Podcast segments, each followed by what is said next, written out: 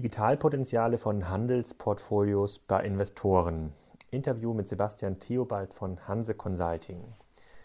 Wenn Private Equity Unternehmen oder Family Offices sich an Handelsunternehmen beteiligen, dann tun sie das unter anderem deshalb, weil sie glauben, durch bestimmte Investitionen oder Merger den Verkaufswert des Unternehmens zu erhöhen. Die klassischen BWL-Strategien, streng nach Porter, sind aber im aktuellen Marktumfeld zunehmend schwerer anzuwenden. Nur kaufen, konsolidieren, entschlacken und Co. hilft nicht mehr. Stationäre Category Killer werden auf einmal von Amazon angegriffen und absolut sicher geglaubte Einnahmen werden von neuen Wettbewerbern aus China generiert. Vor diesem Hintergrund schauen sich diese eher konservativ investierenden Anleger das Thema Digitalisierung und E-Commerce genauer an. Das ist eine gute Idee, aber in der Realität doch sehr komplex umzusetzen. Schöne Beispiele sind dafür zum Beispiel Neckermann und Strauß Innovationen vom Investor Sun Capital Partners, die allerdings diese beiden Unternehmen schon aus dem Portfolio gestrichen haben. Das macht aber nichts. In dem Portfolio befinden sich noch ausreichend viele Unternehmen mit, mit Digitalisierungspotenzial, zum Beispiel ein stationärer Matratzenhändler. Naja. Zu dem Thema habe ich mit Sebastian Theobald von Hanse Consulting gesprochen, der oft zwischen Käufern, also Investoren, und Verkäufern, also Handelsunternehmen, vermittelt und sich schon ein sehr konkretes Bild von E-Commerce-Potenzialen bei vielen Unternehmen machen musste.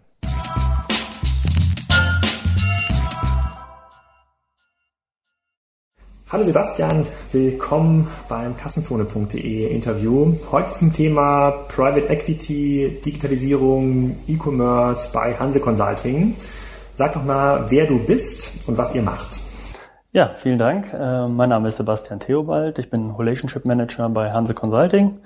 Sind Unternehmensberatung aus Hamburg, speziell im Bereich Mittelstandsberatung, Bereich Sanierung, Restrukturierung, aber auch im Bereich Transaktionsmanagement und da eben sehr eng in Kontakt mit Private Equity Firmen und auch Family Offices, die im Bereich Mittelstand investieren und dort Unternehmen erwerben beziehungsweise auch wieder verkaufen möchten. Klar, das heißt, du hast relativ viel Kontakt mit Firmen, die anrufen und sagen, habt ihr mal eine Firma für uns im genau. Mittelstand genau. oder äh, kennt ihr da jemanden oder wir haben vielleicht sogar eine Firma zum Verkauf, dann macht ihr, ihr sozusagen die, die Vermittlung, also ein bisschen genau. Corporate Finance, Beratung, Transaktionsgeschäft. Ähm, äh, wie relevant ist denn das Thema Digitalisierung E-Commerce aus Sicht der ähm, Private Equities Family Offices heute? Also was erlebst du denn da? Du hast ja relativ viel Kontakt mit, äh, mit genau. dieser Anlageklasse. Ja. Ähm, vielleicht kannst du kurz erklären, wie funktioniert das eigentlich? Also äh, woher kommt denn das Geld? Wie viel Geld hat denn so ein Private Equity Fonds und ähm, äh, wie lange müssen die Unternehmen halten? Mhm. Und können die schon digital? Ja, also ähm, Private Equity Fonds kriegen das Geld in unterschiedlichen Quellen. Es gibt private Anleger, ähm, es gibt äh, Fonds, die dort investieren, also ganz normale Rentenkassen beispielsweise, große Versicherungen, Banken, die dort investieren, Privatinvestoren, die halt Familienkapital dort äh, zur Verfügung stellen, um es dann gewinnbringend zu investieren. Die Digitalisierung wird ein immer größeres Thema, weil man muss sich vorstellen, dass sowohl Private Equity Firmen als auch äh, Family Offices natürlich investieren in die Zukunft der Unternehmen. Das heißt, die wollen natürlich ein Unternehmen, was sich in den nächsten Jahren gut entwickelt, um möglichst beim Verkauf den Gewinn zu erwirtschaften, weil das ist das Geschäftsmodell, was die haben. Die sehen natürlich im Moment. Was es nicht ist, dass, dass die Rendite kommt nicht aus der ähm, sozusagen aus der erwirtschaftenden Rendite pro Jahr, die ein Unternehmen hat. Was nicht das, das Ziel. Nö, das ist eigentlich nicht das Ziel, unterwegs natürlich Geld zu verdienen schon, aber der große Erlös bei den Private Equities ist der Verkauf. Dass man eigentlich sagt, wir, wir kaufen das Unternehmen, wir halten es einen gewissen Zeitraum, der ist begrenzt. Das geht zwischen vier und sieben, acht Jahren, teilweise auch noch ein bisschen länger. Aber es gibt eine klare Exit-Strategie. Das heißt, irgendwann muss verkauft werden und an dem Tag soll das Unternehmen natürlich möglichst seinen Wert verdoppelt, verdreifacht äh, oder noch größere Träume haben. Und da ist natürlich das Thema, was wir heute sehen, dass die Firmen versuchen, in die Zukunft zu schauen. Wie sieht der Markt aus, in den wir investieren? Wo, wie kann sich die Firma dort platzieren? Und das ist halt sehr schwer geworden. Gerade im Bereich äh, E-Commerce, wenn man sich anguckt, wo Firmen vor Jahren mal waren, wer große Player waren, was das mit denen passiert ist.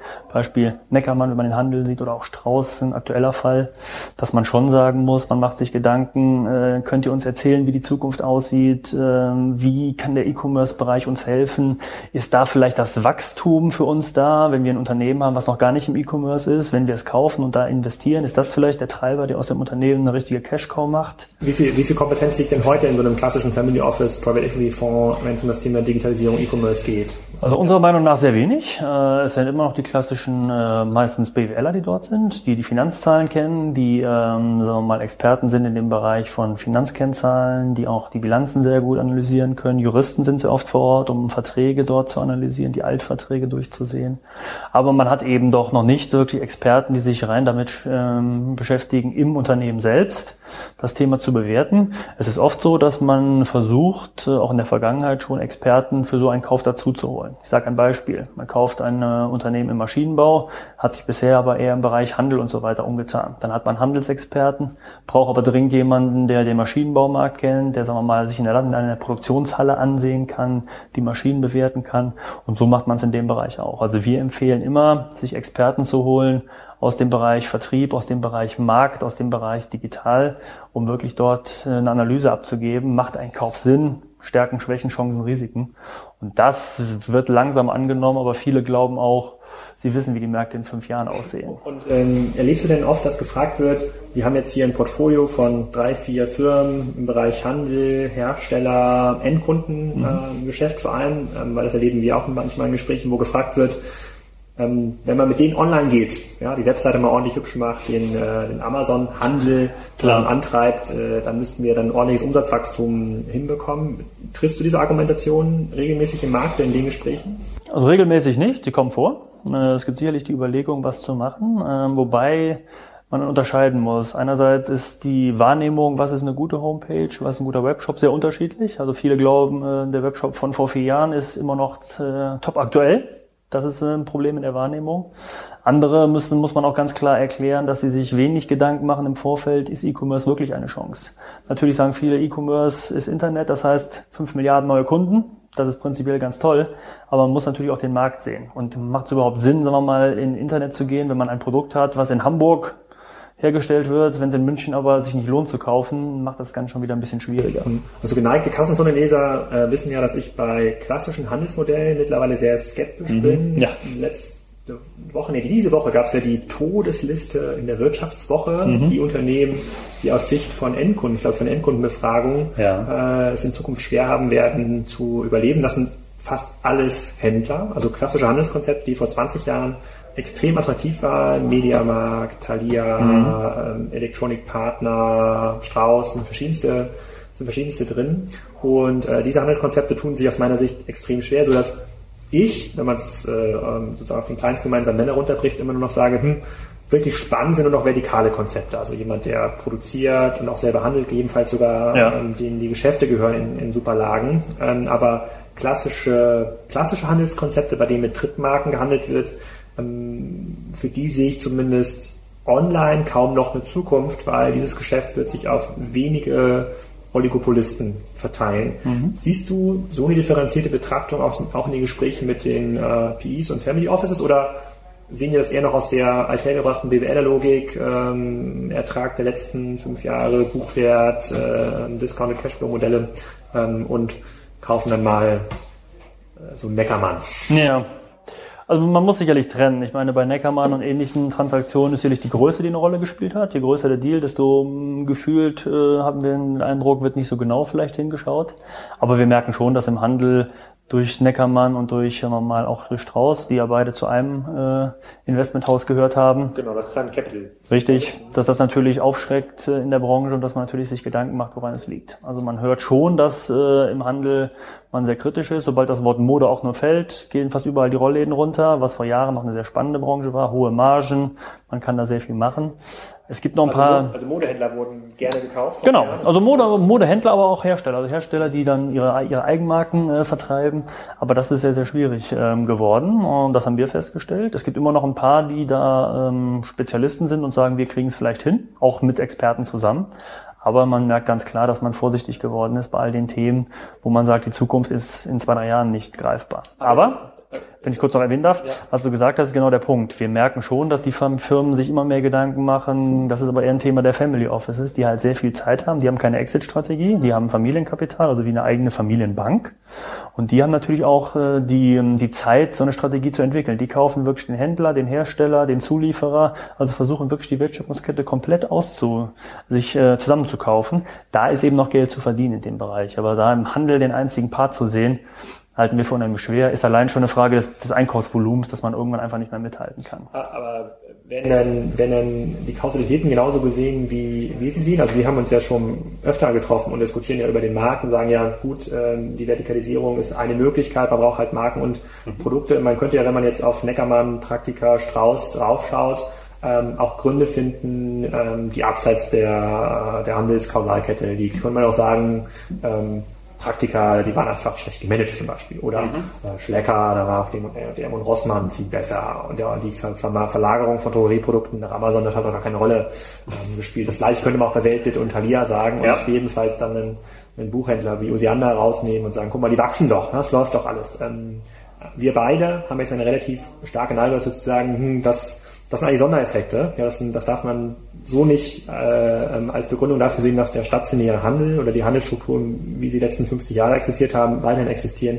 Ähm, ist es denn schon so differenziert in der Betrachtung oder ähm, tun sich da die klassischen PE, Family Office Manager noch eher schwer, den Markt so zu betrachten? Was, weil es ja sehr radikal ist. Die Aussage ist ja super radikal. Absolut. Sagen, Absolut. Die Top 50 der Todesliste, da sehen wir auch 40 von. Mhm, das stimmt. In unserer internen Liste. Na, das muss man zugeben. Also die Betrachtung äh, ist sehr, sehr weit in dem Bereich schon gefächert. Das muss man zugeben. Also sie beschäftigen sich sehr damit, machen sich natürlich auch Sorgen um Portfoliounternehmen, die sie haben, beziehungsweise auch um Themen, in denen sie zu Hause sind. Ne, da haben die Know-how, da haben die über Jahre sich auch Know-how zusammengeholt. Und jetzt sind sie in einer Branche, wo sie eigentlich damit nichts mehr anfangen können. Das sehen wir schon. Die Frage ist natürlich nach der Lösung. Also viele sagen Augen zu und durch, wir investieren noch ein bisschen was. Äh, wir sagen immer so schön, man verhübscht die Braut noch, wir machen noch ein paar Dinge, um das, den Verkaufspreis noch anzuziehen. Aber eigentlich sehen wir auch das Problem, dass, dass der Markt nicht mehr da ist. Und natürlich sehen die das Thema Exit, weil Exit macht nur Sinn, wenn man verkaufen kann. Und die Frage ist, wer will es dann noch kaufen in ein paar Jahren, wenn man wirklich merkt, der Handel entwickelt sich so, wie er es tut, auch wie wir es verstehen muss man einfach auch die Frage stellen, wo dann die Exit-Strategie liegt. Ist das eine Chance für kleinere Digitalunternehmen, die heute schon profitabel sind, Softwareanbieter, kleinere E-Commerce-Händler, die vielleicht ihr Geschäft auch profitabel betreiben, um da dazu gekauft zu werden? Also macht es Sinn für die, sich solchen PIs anzudienen? Das kann ein Thema sein, äh, es muss dann aber auch sehr gut passen. Also bei Private Equity Firmen ist es oftmals so, dass die sagen, mit diesen Digitalfirmen ist schwierig. Natürlich gibt's äh, die Träume, wir haben das neue Facebook entdeckt und äh, gehen damit an die Börse, das ist toll.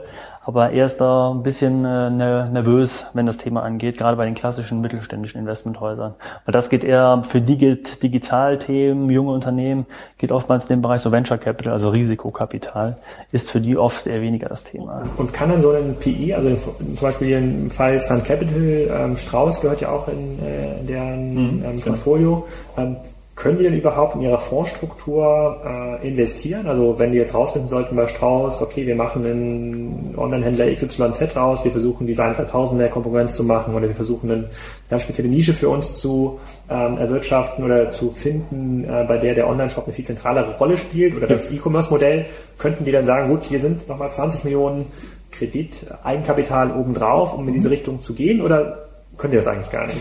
Prinzipiell können sie es schon. Also man muss jeden Fonds einzeln betrachten. Bei vielen Fonds weiß ich es aber, dass es möglich ist. Viele gehen auch gleich mit der Strategie rein und sagen, wir kaufen ein Unternehmen. Es gibt einen Kaufpreis, den wir ansetzen. Es gibt aber auch gleichzeitig eine Investmentsumme, die wir ansetzen. Also wir sehen die Gesamtinvestmentsumme. Da ist auch schon Investment in den Vertrieb oder in die Umstrukturierung des Unternehmens.